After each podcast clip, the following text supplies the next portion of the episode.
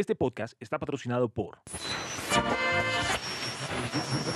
JF Tecno, lo mejor en tecnología para el hogar, te ofrece radios retro para escuchar tu podcast favorito. Cartas abiertas con Juli y Bibi. Síguenos en Instagram como jf.tecno o al número telefónico 300-256-7605. Cartas abiertas con Juli y Bibi. Porque los viernes siempre son muy buenos. Siempre son muy buenos.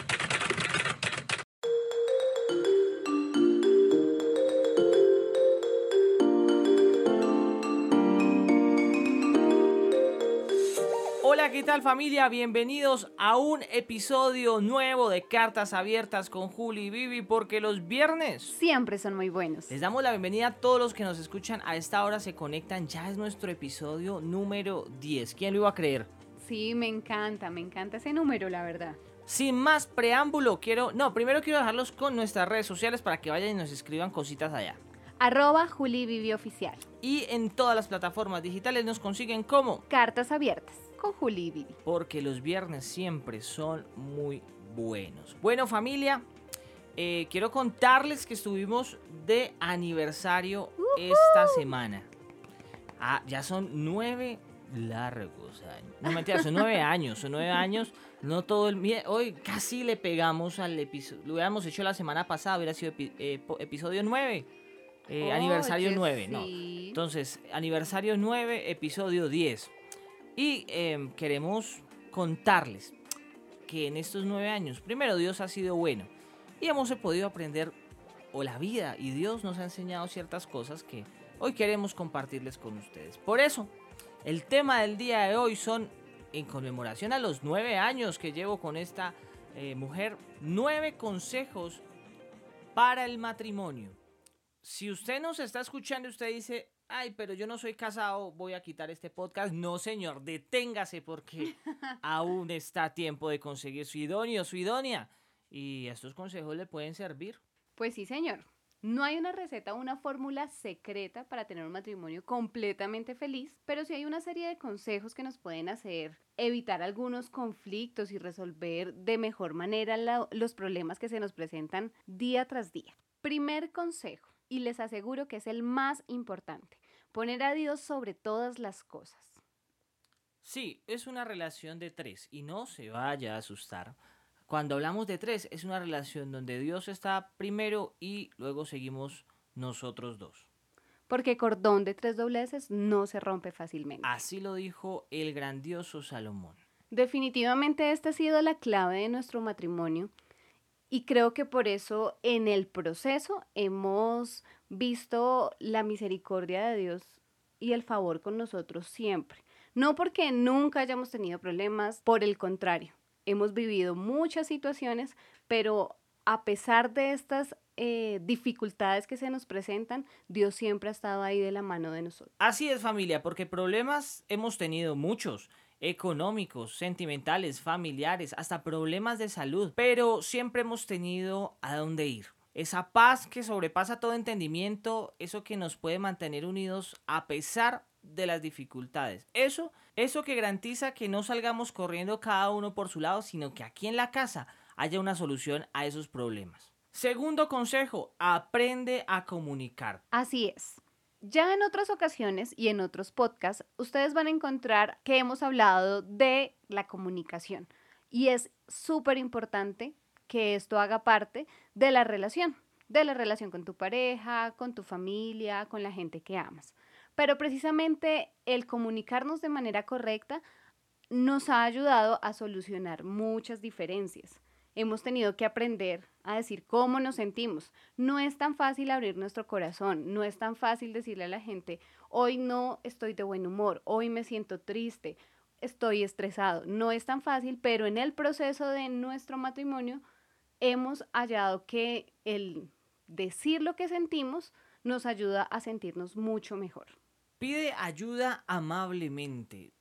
Posiblemente la cordialidad en una pareja sea lo más importante ya que muchas cosas las damos por hecho. El que nos ayuden en la casa, el que cada uno tenga un- una labor, un rol dentro de la casa, puede llegarse a tornar obligatorio. Pero cuando yo soy cordial, amable, creo que las cosas mejoran y la comunicación cambia de, de una forma increíble. No grites. Uy, ese, ¿Cómo? Ese es importante. No, no grites. Que no grites. ese es importante. Porque dentro de la amabilidad está el hecho de poderse comunicar asertivamente, ¿cierto? Eh, pienso que ninguna, ninguna, ninguna forma de comunicación agresiva, ninguna clase de maltrato debe estar dentro de los hogares hoy en día. En algún momento me decían que cuando los dos corazones, hablo del corazón del esposo, el corazón de la esposa, están alejados, tendrían que gritarse. Pero si los corazones están unidos, están juntos, no tendrían por qué usar esta clase de comunicación, los gritos. Así que es importante entender que si estás gritando, algo está pasando en esa situación porque tu corazón está alejado de tu pareja. Si tienes alguna discusión, tómate un tiempo para dar un respiro, solucionarlo.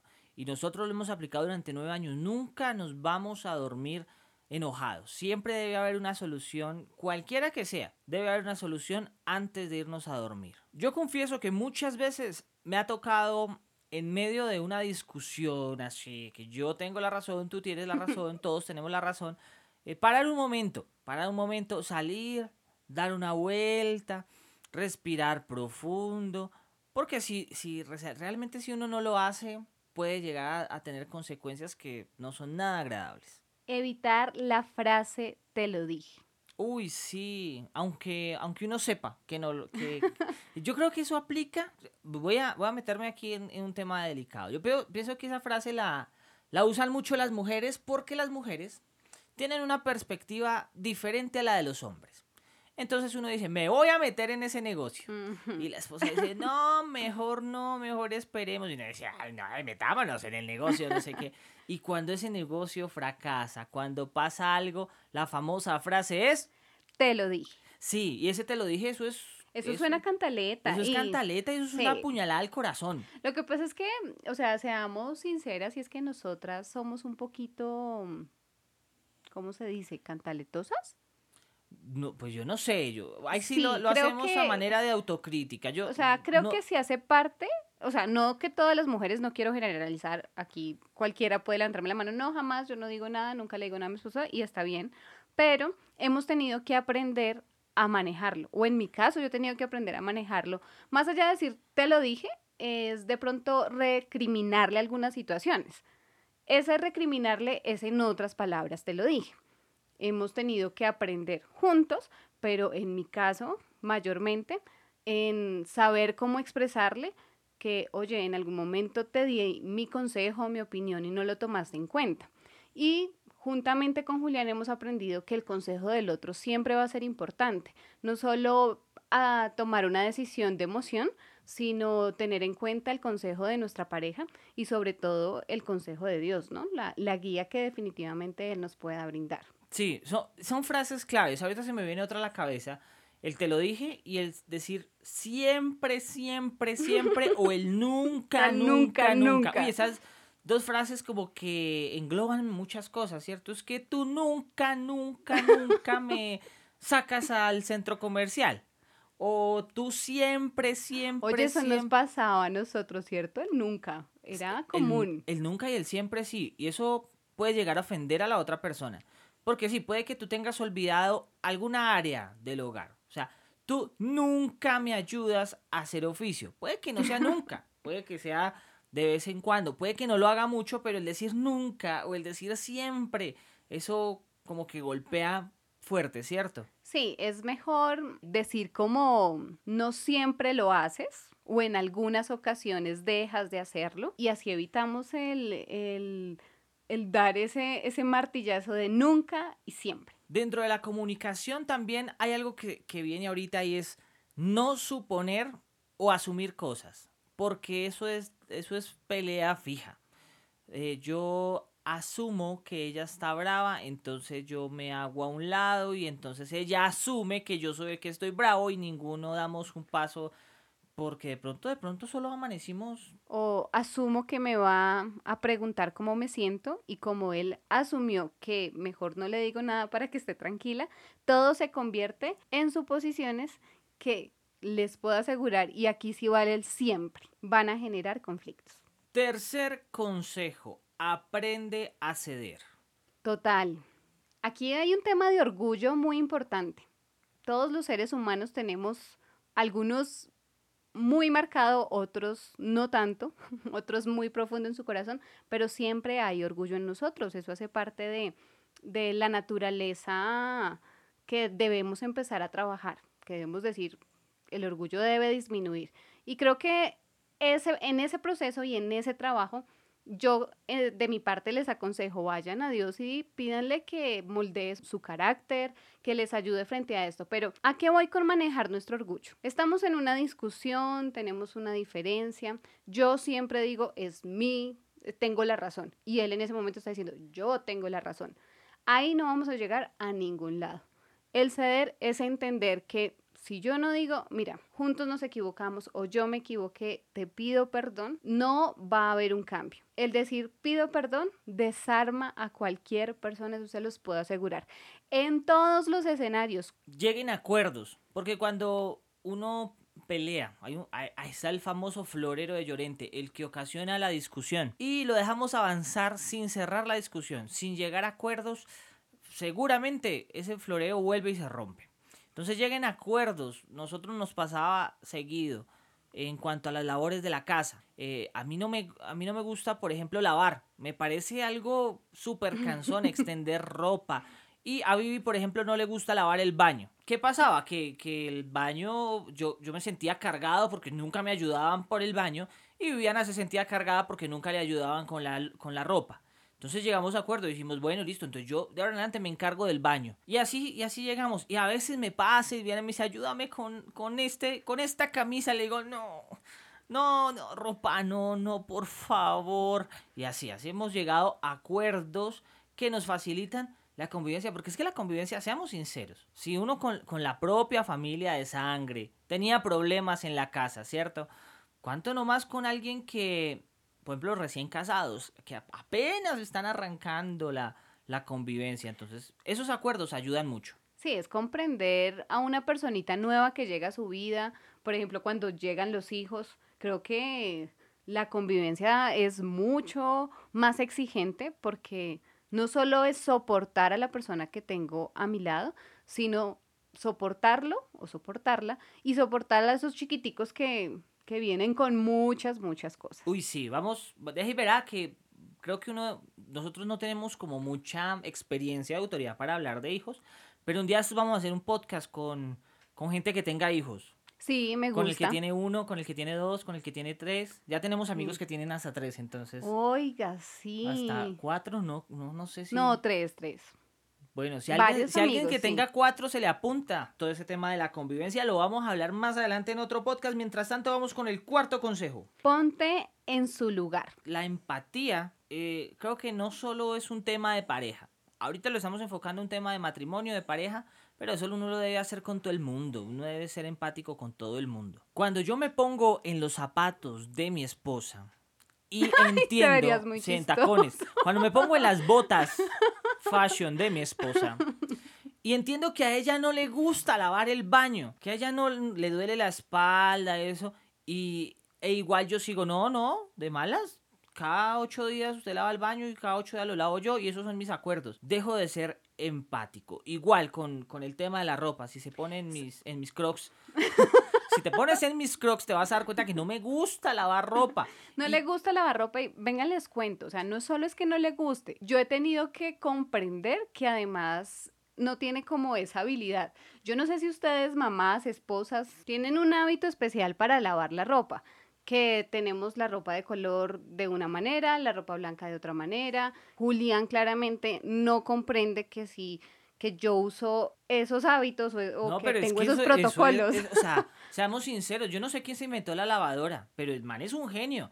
Pero yo creo que la genialidad le hubiera llegado aunque usted pueda meter toda la ropa ahí y una sola lavada y se fue. Pero es que son dos, tres lavadas por color, por tamaño, por textura, por... No, eso es... Eso es sí, cada vez que Julián, de verdad, por temas de mi tiempo, me dice como, si quieres te ayuda a lavar, tengo que hacer videollamada, que él me diga qué botón coloco, cuánto tiempo, cuánto jabón. Entonces realmente yo sí prefiero sacar tiempo y hacerlo yo, porque sé que para él es muy difícil. Eso me genera también empatía, o sea, le muestro a él que lo amo de esa manera, comprendo que no te gusta, comprendo que no tienes la habilidad para hacerlo, lo hago yo. El quinto consejo es el contentamiento. Siempre ser agradecido con todo lo que nos pasa. Es que es muy difícil cuando en tu mente tienes tantos cuestionamientos acerca de tu pareja. Oiga, ¿yo por qué me casé con él? No, pero es que resulta que cuando amanecemos no tiene el mejor aliento de la vida.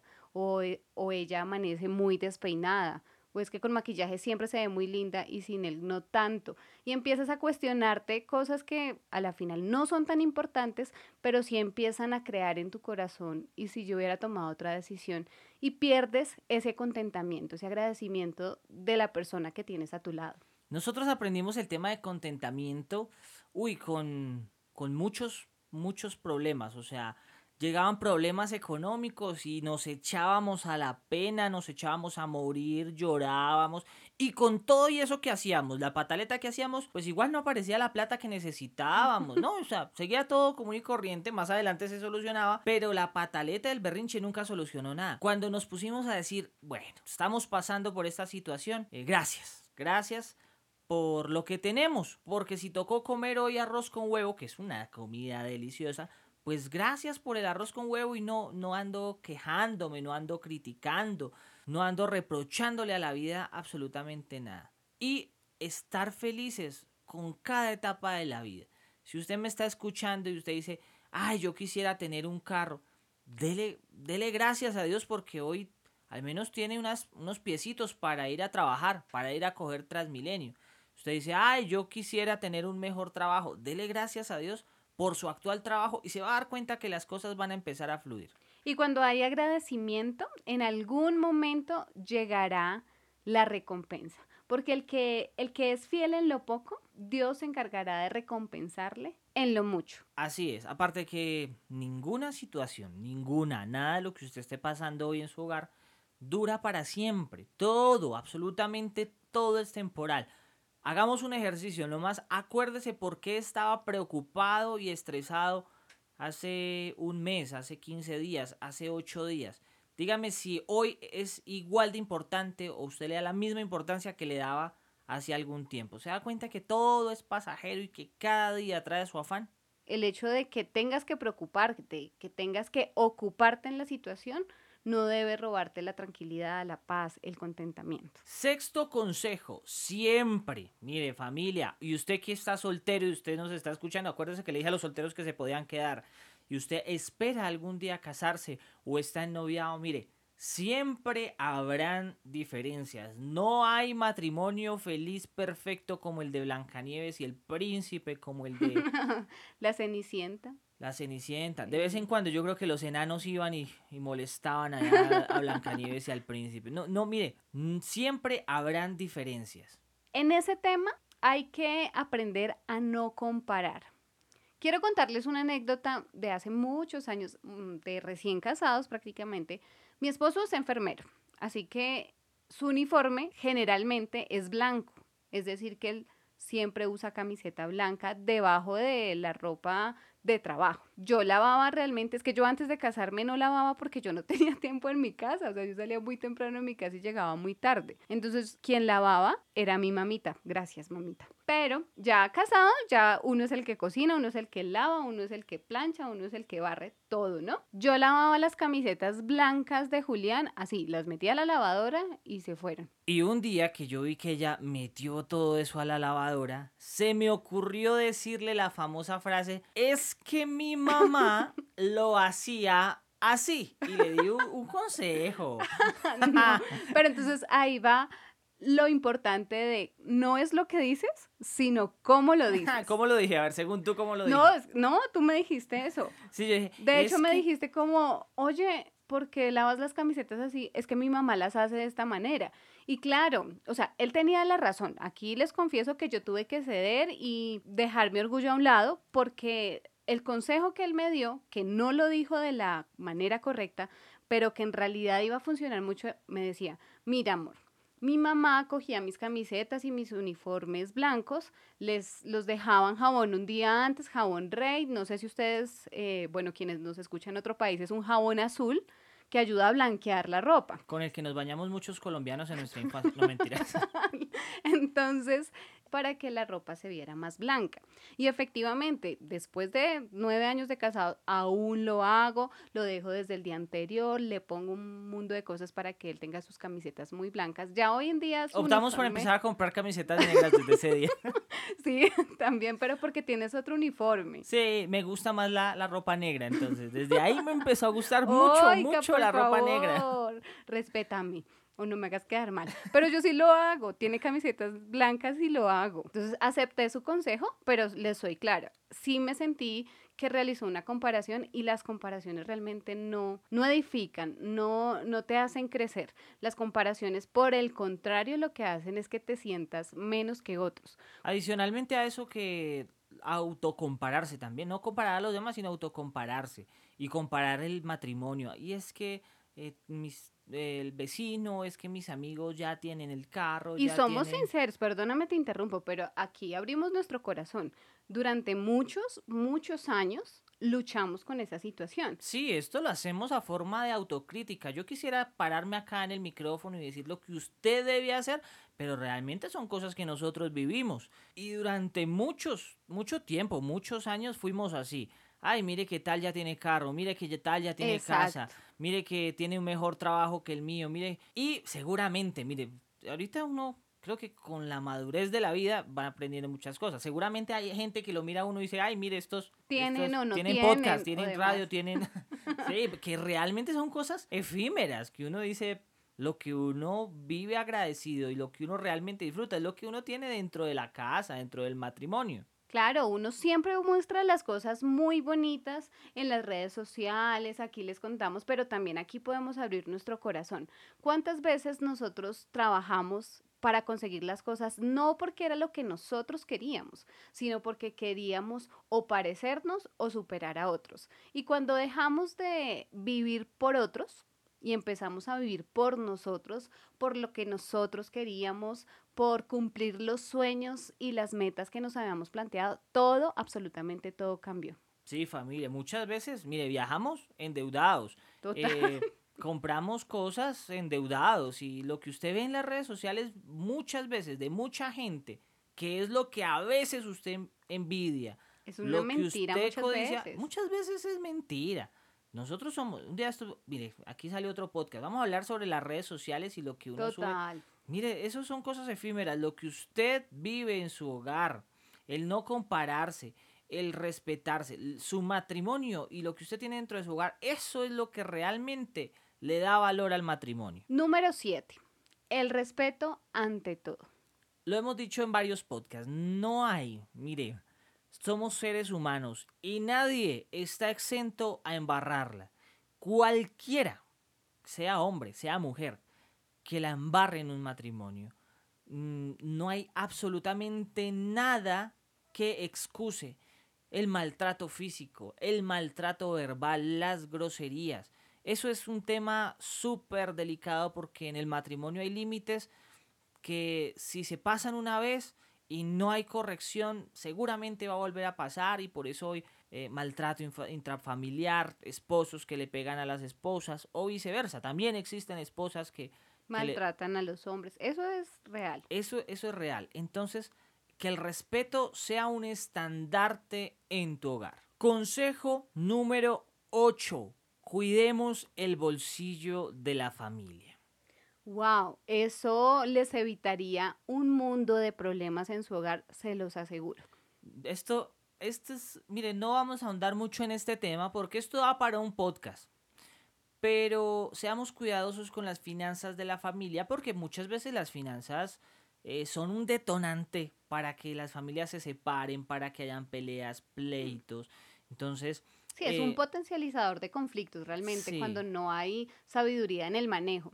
Yo qué les digo, hay que lo primero que debemos hacer es identificar quién es mejor administrador del hogar. En mi caso, fui yo en un inicio quien manejaba el tema de las finanzas. Yo las sé manejar, solo que también soy, o bueno, hoy en día no tanto, pero hace mucho tiempo sí era compradora compulsiva un poquito. Hay que respetar que yo no puedo decir como, ay, voy a comprar esto y después le digo a Juli. No, me pasó, sí, a la larga sí generaba conflicto porque mientras tú tengas el dinero en tu bolsillo, te sobre y puedas ir a gastarlo, hazlo.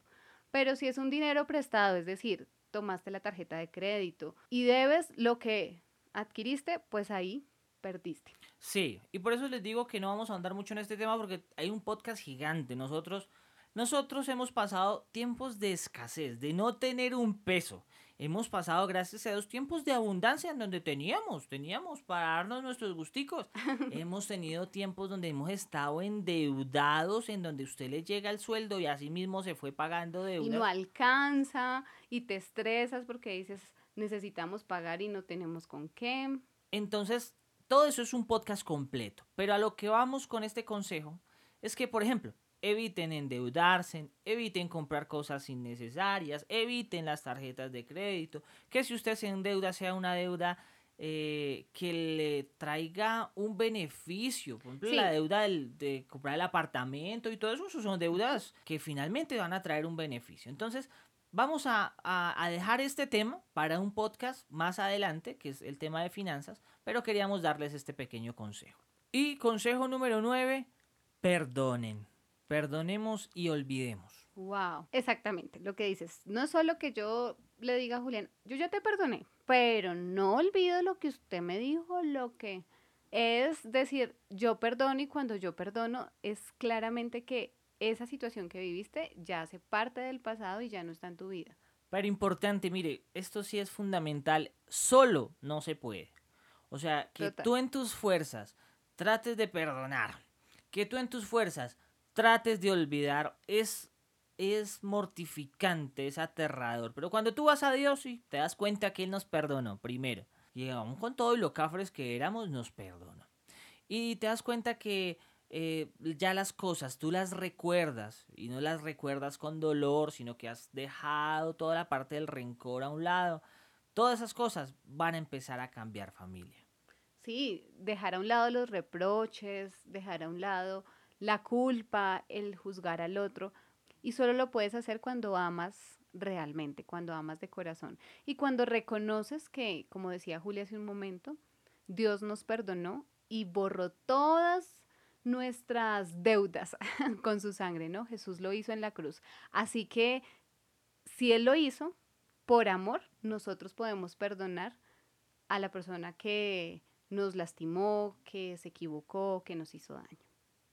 Bueno familia, ya entramos en la recta final de este podcast, nueve consejos, contándoles que pasamos o que ya cumplimos nueve años de casados y seguimos aprendiendo familia. Aquí nosotros compartimos nomás de lo que tenemos.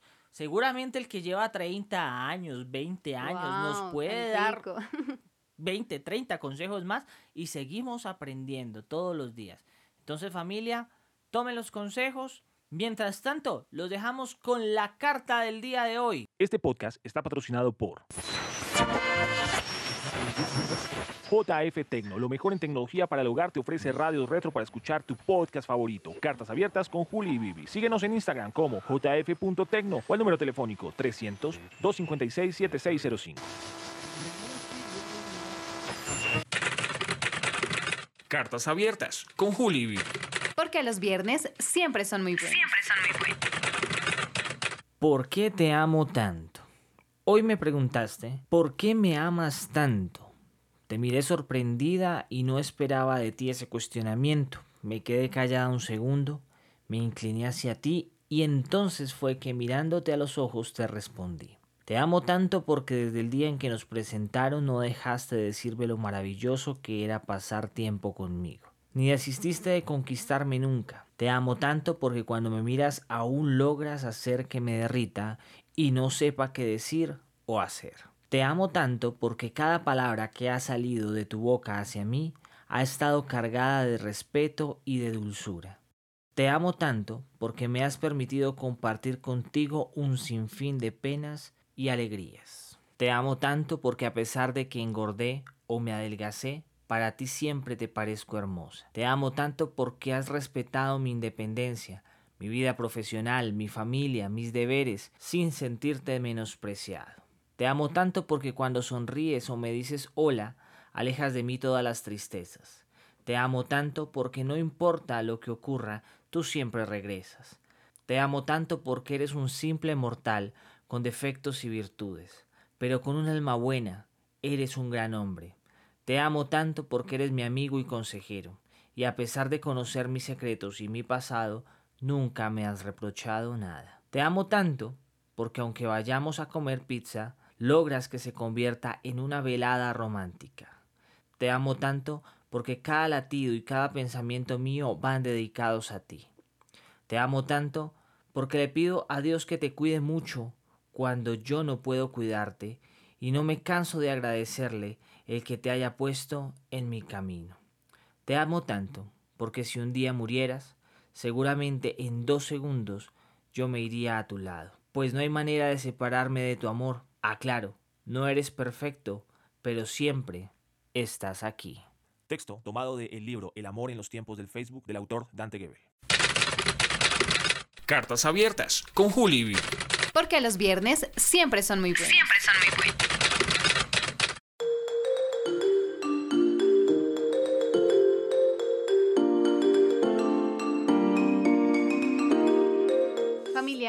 Encanta compartir con ustedes algunas de las cosas que vivimos. De verdad abrimos nuestro corazón para decirles esto es lo que vivimos, esto es lo que hacemos, por lo que trabajamos todos los días.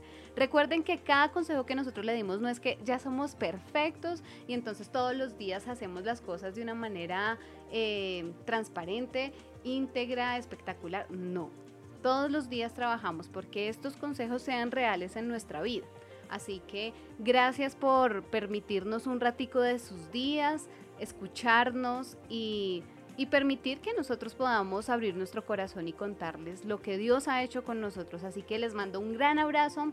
Nos oímos el próximo viernes en Cartas Abiertas con Juli Bibi. Sí, señores, recuerden que nos encuentran en las redes sociales como arroba Juli Oficial.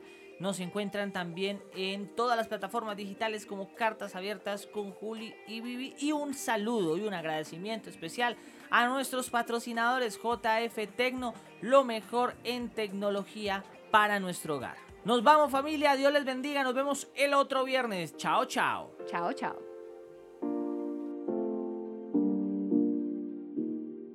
Este podcast está patrocinado por JF Tecno, lo mejor en tecnología para el hogar, te ofrece radios retro para escuchar tu podcast favorito. Cartas abiertas con Juli y Bibi. Síguenos en Instagram como jf.tecno o al número telefónico 300-256-7605. Cartas abiertas con Juli y Bibi. Porque los viernes siempre son muy buenos. Siempre son muy buenos.